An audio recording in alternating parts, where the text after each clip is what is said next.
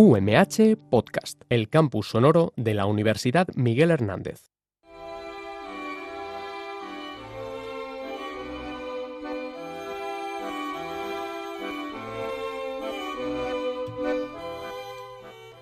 Me moriré en París con aguacero, un día del cual tengo ya el recuerdo.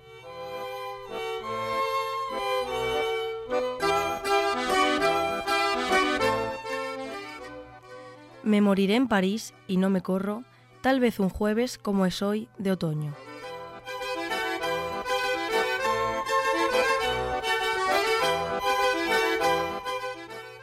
Jueves será, porque hoy, jueves, que proso estos versos, los húmeros me he puesto a la mala y jamás como hoy me he vuelto con todo mi camino a verme solo.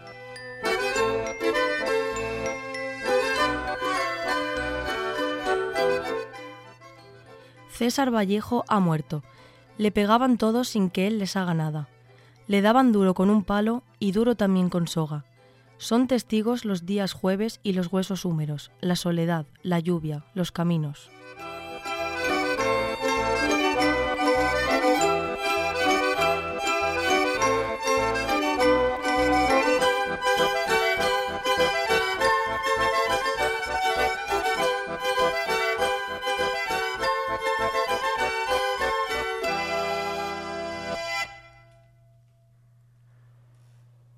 Buenas tardes. Arrancamos de nuevo el programa de sentido inverso con el primer equipo al cual tenía muchas ganas de volver a ver. Muy buenas tardes, Ana. Hola, muy buenas. Hola, Javier. Buenos días. Muy buenas, Lara. Buenos días. Tenemos a Natalia Hernández en el control técnico, que se lo agradecemos como siempre. Y en este miércoles día 11 de diciembre Lara os va a descifrar quién ha ganado el Premio Atlántida 2019 del Gremio de Editores de Cataluña. Javier, por su parte, os va a hablar del fenómeno Rosalía. Y por último, Ana os hará saber qué nuevo libro ha escrito Arelis Uribe.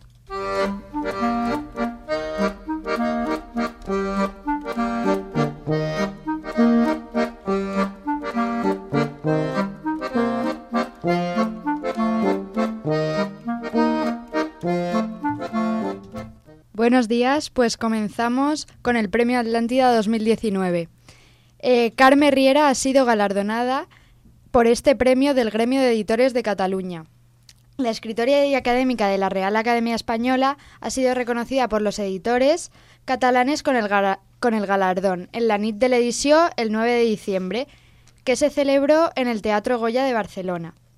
El acto contó con la presencia de la propia Riera, que defendió la importancia de la enseñanza obligatoria de la literatura y acogió a diversos representantes políticos, como por ejemplo al presidente del Parlamento, Roger Torrent, o a la consejera de Cultura de la Generalitat, María Ángela Villalonga. El premio, que en anteriores ediciones se ha entregado a distintas personalidades como Joan Manuel Serrat o Lluís Pascual, reconoce a personalidades que se hayan distinguido por su contribución al fomento de la lectura y del mundo del libro y por su compromiso en la promoción y defensa del valor de la cultura y la propiedad intelectual. O sea, esto quiere decir que es un premio que se basa en, características bastante importantes para darlo. No es cualquier cosa.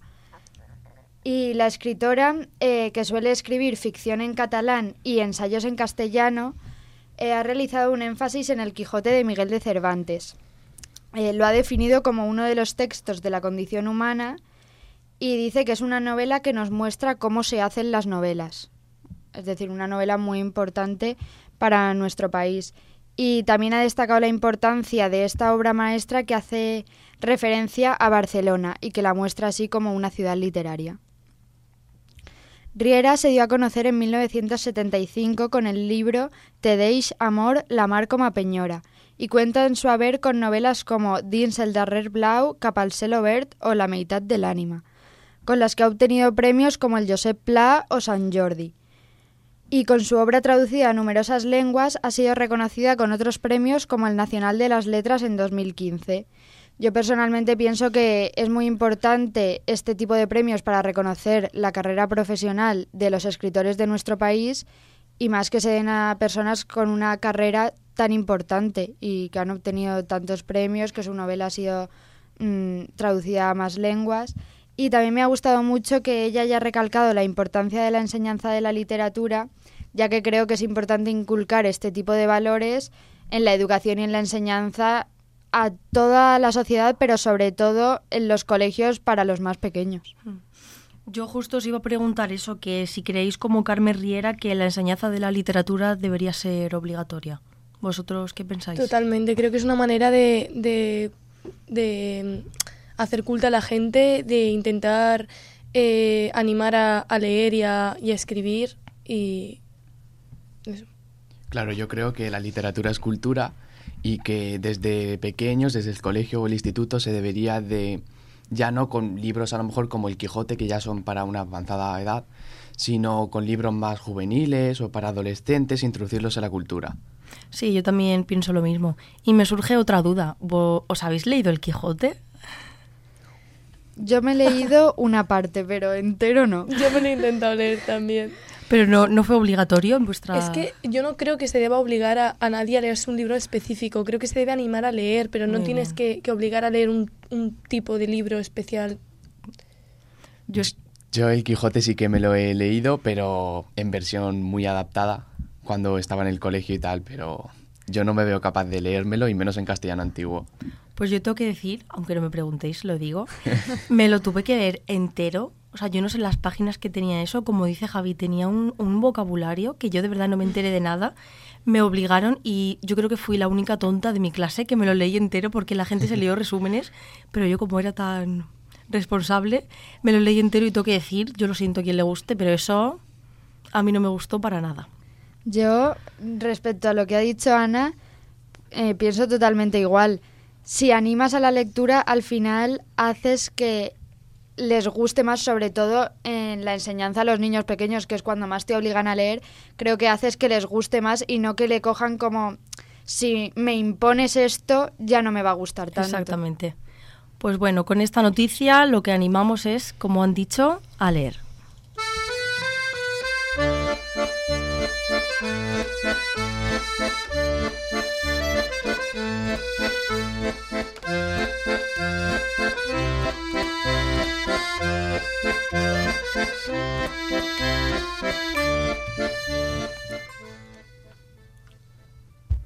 Bueno, Javi, ahora te toca a ti hablarnos de Rosalía. Bueno, pues hace más o menos un año, en poco más de una semana, podías pasar de no saber quién era Rosalía a estar empachado de ella. Hoy, 365 días después, Rosalía ha ganado 7 premios Grammys y ha sido nominada a otros 6. Ha ganado 3 VMAs, Video Music Awards, de la cadena MTV de música, y un EMA, también de la misma cadena. Aunque todo ello, todo este éxito mundialmente, no la ha llevado a estar exenta de polémica, ya que ha sido acusada de apropiación cultural del flamenco y de otros símbolos que no pertenecen a su cultura y de abrigos de vestir abrigos de zorros. Pero hoy Rosalía ha dejado de ser totalmente una desconocida a ser reconocida mundialmente y a ser aclamada allá donde vaya. Ha actuado en diversos países como Alemania, Reino Unido, Argentina y Estados Unidos, y ha conseguido hacerse un hueco en la música más escuchada de Estados Unidos, así como en varios festivales internacionales. Pues bueno, anoche en Madrid Rosalía cerró el Mal Querer Tour con un concierto en el, el Center, que acogió la cita con todas las entradas vendidas en un tiempo récord. La cantante actuó en la capital después de subir dos veces en el escenario del Palau Sant Jordi de Barcelona, este pasado fin de semana. La segunda gira de la cantante, ya que anteriormente tiene otro disco, llegó a su fin después de viajar por distintos países y consagrar a ella misma como una estrella global. Anoche fue la última oportunidad para escuchar en directo títulos icónicos como Malamente de mi nombre, junto a los singles recientes más aclamados, como Yo por ti, Tú por mí y Con altura. La artista ya ofreció varios conciertos en Madrid durante la inauguración de la cuarta edición del Mad Cool, donde actuó ante 40.000 personas, y un concierto en el Palau Sant Jordi, el cual fue un récord absoluto de, todo, de toda la historia del Palau. Ahora vuelve para poner punto final a su gira. Según lo previsto, a las 6 abrieron las puertas y a las 9 comenzó el concierto. Los espectadores eh, apareció, bueno, cuando apareció el escenario, eh, anteriormente había actuado el bailador y actor Antonio Moreno, muy amigo de Rosalía y más conocido como Polito, que fue el encargado de caldear la espera de los fans de Rosalía a partir de las 8 y durante media hora. Bueno, bueno, muchísima información de Rosalía. Aquí tengo muchas preguntas. Lo primero, si os gusta, si habéis visto algún concierto, ¿qué me podéis decir? A mí me encanta Rosalía, ya no solo por la voz que tiene, que tiene una voz increíble, sino por la actitud que toma al subirse al escenario. Y creo que, como dice ella, que sus canciones van un poco de empoderar a la mujer. A mí me gusta mucho, la verdad, tanto su voz como la escenografía. No he ido a ningún concierto y me hubiera gustado, pero me parece impresionante. Y lo que ha conseguido también en tan poco tiempo, lo que hablábamos. Pues sí, porque encima, si no me equivoco, solo tiene 25 años y la verdad que está consiguiendo mm, bastante más que gente que tiene que lleva más tiempo en el panorama musical. Sí, en tan poco tiempo ha conseguido ponerse a la altura de cantantes como Camilo VI, que fueron grandes en su época, como Rafael, y eso también es, es de admirar. Y bueno, otra cosita que os quería preguntar es el tema que ha dicho Javi de las polémicas. Vosotros y vosotras, ¿cómo lo habéis, cómo lo habéis visto? Si lo habéis leído, ¿qué pensáis sobre ello? Lo que es sobre los abrigos de. Yo, a ver, yo opino que evidentemente no lo apoyo, encima yo soy vegetariana, o sea, especialmente no, no estoy a favor, pero sí que es cierto que me parece bastante hipócrita por parte de la sociedad, me refiero que hay muchos artistas que utilizan eh, abrigos de piel, mm, nosotros mismos muchas veces compramos botas que están hechas con piel, me refiero, tampoco hay que ser hipócrita, eh, evidentemente no lo apoyo, pero tampoco hay que matar a nadie por ello porque lo hacen todo el mundo, o sea, no... A mí me parece que cuando alguien está tan expuesto al público, pues puede recibir muchísimas críticas, que a lo mejor lo estás viendo en una persona con la que te cruzas todos los días y ni siquiera lo comentas, pero alguien que está tan expuesto recibe todo tipo de críticas y tampoco me parece que se merezca, o sea, ella está en ese panorama por su trabajo y por lo que hace. Tampoco me parece que sea objeto de todas las críticas de la sociedad. Sí, bueno, Javi, esta Bueno. que es tu noticia, cuéntanos, ¿qué piensas? No, claro, a ver, un- al estar tan expuesta, pues es normal que recibas tantas críticas, pero aún así yo creo que se están pasando, ¿no? No creo que sea para tanto, yo tampoco lo comparto, no, lo no estoy de acuerdo con ello, pero pienso que al estar expuesta, pues te expones a eso. Al estar criticada por todo lo que hagas, haga un- hagas una cosa o hagas otra, siempre vas a estar cri- criticada. Pues sí, yo también pienso lo mismo, así que poquito que añadir. Lo único que, por favor, hay que querer y cuidar a los animales.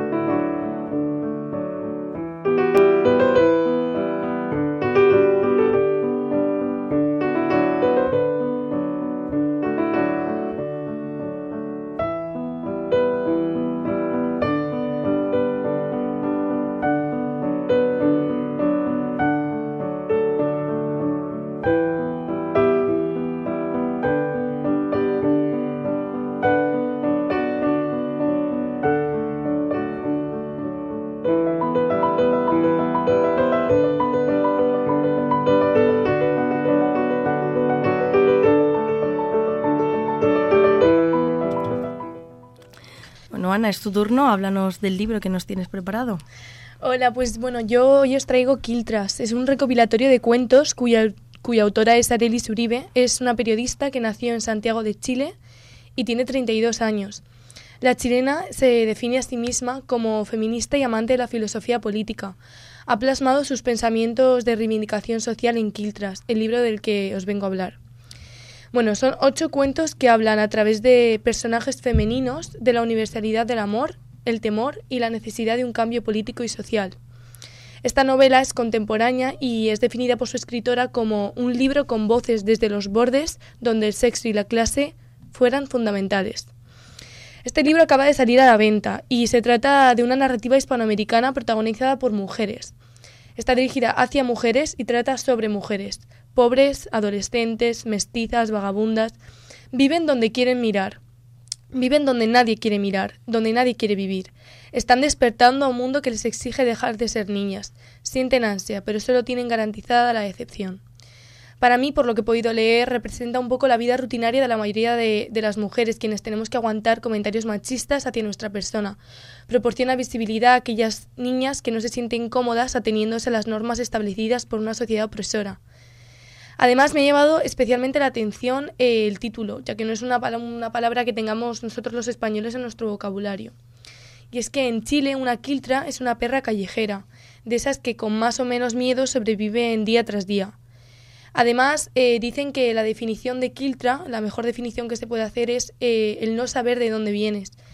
La autora en una entrevista declaró, declaró sobre el título que quería escribir eh, un título que estuviera en femenino, que fuera, estuviera en plural, que según ella vivimos en un mundo donde el español pluraliza en masculino e invisibiliza lo femenino. Como conclusión diría que podríamos decir que es un libro donde diversas mujeres cuentan cómo ven el mundo, los hombres, el despertar sexual y el desarrollarse desde la clase media. Bueno, yo tengo que decir lo primero que no conocía a esta periodista pero la verdad que solo con lo que has dicho, os digo de corazón que me apetece muchísimo leerme, leerme este libro porque me parece bastante interesante y muy, y muy conciso. No sé qué pensáis. A mí la verdad que me ha parecido muy interesante, sobre todo me llama mucho la atención que sea periodista ya que nos sentimos como más cerca y, y sobre todo el tema, el feminismo me interesa muchísimo y que lo haga ver de esa forma y con ese título que te impacta, me parece una muy buena opción. A mí también me ha sorprendido que fuera periodista y bueno, y también me encanta porque yo en un futuro me gustaría también escribir algún libro. Y sobre el tema del feminismo, pues yo pienso que es un tema en el que hoy en día está muy... se habla mucho de él y que desde la sociedad debemos hacer todo lo posible y desde, por ejemplo, yo que soy hombre, tenemos que hacer todo lo posible para que las mujeres y permitir que las mujeres sigan luchando y nosotros luchar con ellas si hace falta y cambiar lo que tengamos que cambiar con ellas para conseguir acabar con la, con la igualdad, con la desigualdad. Sí, yo he de decir además que en cuanto, en cuanto estuve investigando sobre el libro y sobre la, sobre la autora, la periodista, eh, me he comprado el libro por internet ah. y Además, me parece súper importante eh, ya no solo el tema del feminismo, sino cómo lo cuenta ella, porque lo hace de una manera muy cotidiana, lo hace de una manera muy cercana hacia las mujeres, que yo creo que es una cosa que todas vivimos día tras día, el, ir por la calle ¿no? y que te, que te griten o que te digan cualquier cosa. Y lo hace, lo hace muy bien y además lo hace con relatos cortos, lo cual es muy fácil de leer, ¿no? digamos como que no hay excusa, no es pesado de leer ni nada. Bueno, mm, después de, de vuestra opinión, sacar una cosita que ha dicho Javi, que es que a él le gustaría escribir un libro. Y es para preguntarte si has pensado sobre qué, si tienes algo, algo pensado, algo escrito, algún borrador. Bueno, yo de vez en cuando en mi casa, cuando me aburro, he de admitir que yo me pongo a escribir lo que me venga a la mente. Y bueno, y tengo unos cuantos Words ahí abiertos, de tres o cuatro páginas cada uno, pero aún no me he planteado seriamente, porque primero quiero aprender a escribir, sacarme la carrera y todo, pero en un futuro uno de mis sueños sería ser escritor. Y vosotras chicas, que sé que os lo pregunté el primer programa, pero para ver si habéis cambiado de opinión o si tenéis alguna cosita ya hecha. Yo, eh, de momento, a ver, a mí me gusta escribir, pero de momento no escribo relatos como tal, ni nada que se pueda parecer, pero sí que me gusta escribir sobre cosas que he vivido, sobre los viajes que hago. La verdad es que eso sí que me gusta mucho y me llama mucho la atención y me siento muy cómoda haciéndolo. A mí me encanta escribir. De hecho, hay una plataforma para jóvenes periodistas que, se trata en escribir artículos eh, y hay veces, muchas veces, que, han salido jóvenes periodistas eh, que los han sacado periódicos muy importantes por, por, su forma de escribir.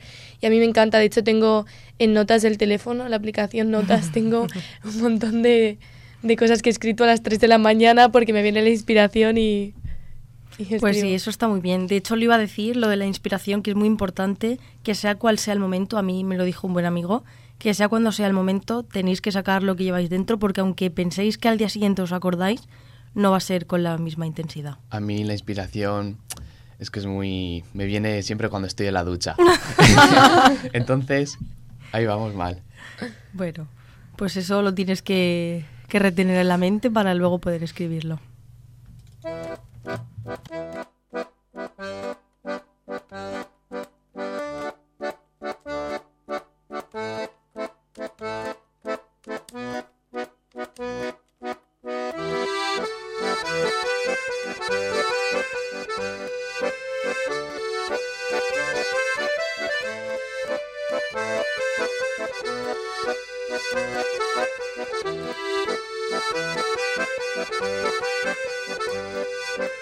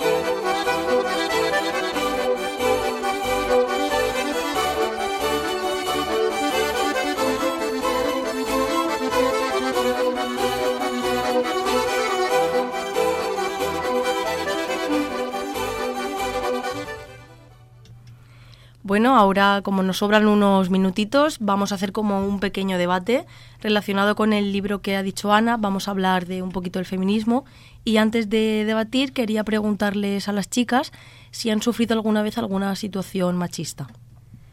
A ver, yo la verdad no he sufrido, pero sí que es verdad que con todo lo que se ve hoy en día, pues si vas tú sola por la calle de noche, y ves que en una acera estás tú sola y ves que un chico va detrás, pues puede ser que te sientas ya no por él, sino por todo lo que ves que pasa. También me da pena en esta situación mm, a veces la actitud de él, de un chico que va por la calle andando normal y que vea a lo mejor que la chica de delante tiene miedo. Pero sí que es verdad que yo en algunas ocasiones Mm, me he cambiado de acera por seguridad o he andado más rápido mm, por sentirme más segura y por llegar antes eh, a donde iba, porque ves tantas cosas que pasan que ya... Sí, es como que no te puedes fiar, que a lo mejor el chico va tan tranquilo, ni siquiera se está fijando en ti, pero tú ya tienes ese pensamiento de que de que a saber lo que te lo que te puede hacer o, o decir. Que por eso también me da pena esa parte porque él tampoco tendría que tener ese pensamiento, ni yo. Pero claro, conforme lo que está pasando hoy en día, a veces es inevitable. Pues sí, yo comparto tu opinión, la verdad. Eh, yo sí que he sufrido bastantes, bastantes... Eh, a ver, no he sufrido un acoso muy gordo, pero eh, desde comentarios por la calle, pero eso me ocurre todos los días, eso ya es como algo rutinario, hasta hasta que me han llegado incluso a rodear cinco chicos en una discoteca sin dejarme pasar, que si me iba con ellos al baño, o sea, sí que he sufrido, lo que pasa es que justo, por ejemplo, en esa situación era más pequeña y no caí en poder ir a la policía a denunciar, ¿no? Pero, pero sí, la verdad que yo todos los días paso bastante miedo al ir por la calle sola y más por la noche. Pues sí, yo tengo que decir que también lo que es lo, es lo más típico de ir por la calle que te suelten algún comentario yo, por ejemplo, lo voy a, voy a ser un poquito más específica. Fue una tontería, porque tampoco es que sea una, una, cosa que tú digas voy a ir a la policía, pero sí es verdad que no te sientes para nada cómoda ir por la calle en verano. Evidentemente vas con vas fresquita porque hace calor, no tiene más no tiene más explicación.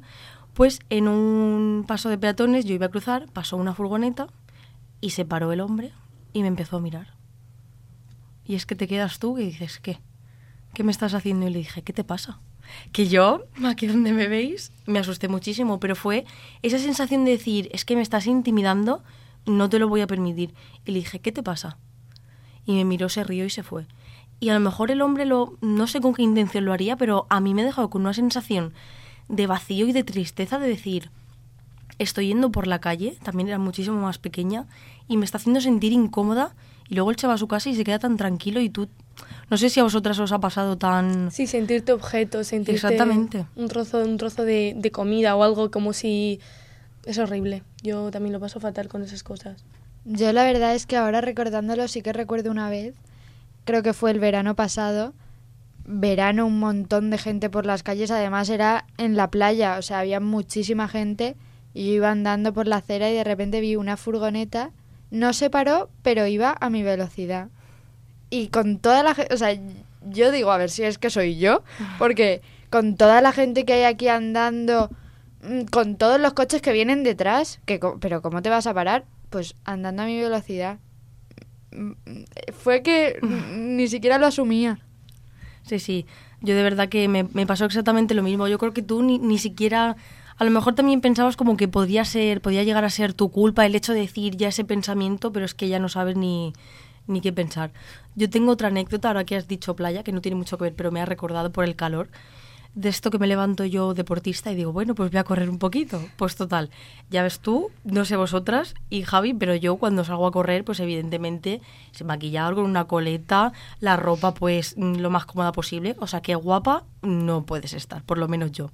Y encima sudada porque era la vuelta a mi casa. Pues justo lo mismo. Un coche a la misma velocidad que yo. Y yo digo, pero es que es imposible que yo te pueda gustar de esta manera. Digo, es que, es que es imposible. Entonces ya tú dices, eso tiene que ser un problema ya creado. Yo no sé si por la educación, no sé cómo veis eso de, del machismo que pueda, eh, pueda estar relacionado con la educación. Está totalmente relacionado. O sea, es que el machismo, o sea, debería estar totalmente, eh, la educación debería estar empapada de- del feminismo. De hecho, eh, eh, es lo que se dice, ¿no? Que no, no hay que, que intentar, eh, digamos, como eh, enseñar a defender a una mujer de una violación, sino a, a enseñar a no violar a las mujeres. Y que es que es la base del feminismo. Sí, yo también pienso igual, que siempre nos dicen, no vayas así, no hagas esto, no digas lo otro, y a nosotras no nos deberían decir nada porque tú, vamos, yo pienso que todo el mundo es libre para hacer, decir, vestir como, como le apetezca. Hay que decir mm, a los hombres que no nos tienen que ver de esa manera. Pero yo creo que nos queda bastante trabajo por hacer, no sé cómo... No Sí. sé, yo creo que esto no, no va a cambiar tan rápido. No sé cómo lo ves, El Javi, machismo está hombre. muy arraigado en la sociedad y es eso, es desde la educación, desde pequeños hay que inculcarles que somos iguales, igual que respecto a otras razas o respecto a todo, todos somos iguales y debemos de tratarnos dentro del respeto y sin y obviamente parece que no haga falta porque suena muy loco, pero que no hay que agredir a las mujeres, que echar un piropo a la calle es machista, que hacerle fotos por debajo de la falda también es machista, entonces queda aún mucho trabajo, sí. Pues sí, yo... Dime. A mí lo que me parece, quería añadir con respecto a lo de la educación, me parece que es lo más importante. Creo que con una buena educación y, bueno, en, en realidad en las escuelas y en casa se lograría el cambio, porque todo empieza por la educación. Si tú a un niño lo coges con tres años y empiezas a educarle bien, en la igualdad entre hombres y mujeres, al final el niño cuando sea mayor, si lo han educado así toda su vida, va a ser igual y no va a ver a una mujer como un objeto. Entonces me parece que es lo más importante de todo este tema, es una buena educación. Pues sí, yo, yo pienso en realidad, haciendo como un poquito de resumen, que si Javi, porque lo tenemos aquí, lo ponemos como ejemplo, es un hombre y es capaz de, de decirlo y de pensarlo y de sentirlo, algo estamos haciendo mal. Porque si fueran todos, a lo mejor el problema lo podríamos tener nosotras. Pero es que solo con que haya una persona, desde mi punto de vista y en cualquier aspecto, solo con que haya una persona que piense bien y normal, de una manera coherente, yo creo que algo estamos haciendo mal, pero bueno, tendremos que tener esperanza, esperemos que poco a poco, que no debería ser así, pero no queda otro remedio, que poco a poco pues todo se vaya normalizando y que este tipo de agresiones y, y que el machismo pues se vaya extinguiendo lo más rápido posible.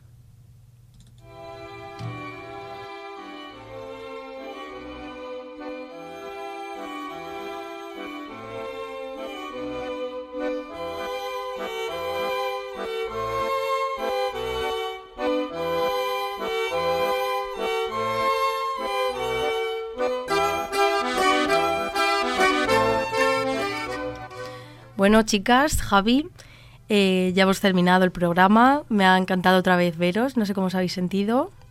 Pues ha sido un placer, como siempre, estar aquí con vosotras. Sí, ha sido muy cómodo y me ha gustado mucho el tema del debate. Yo la verdad es que hoy me he sentido súper bien, súper cómoda y me ha encantado el programa de hoy. Yo igual, de verdad que ha sido un verdadero placer y queridos y queridas oyentes, muchísimas gracias por estar ahí. Nos escuchamos próximamente.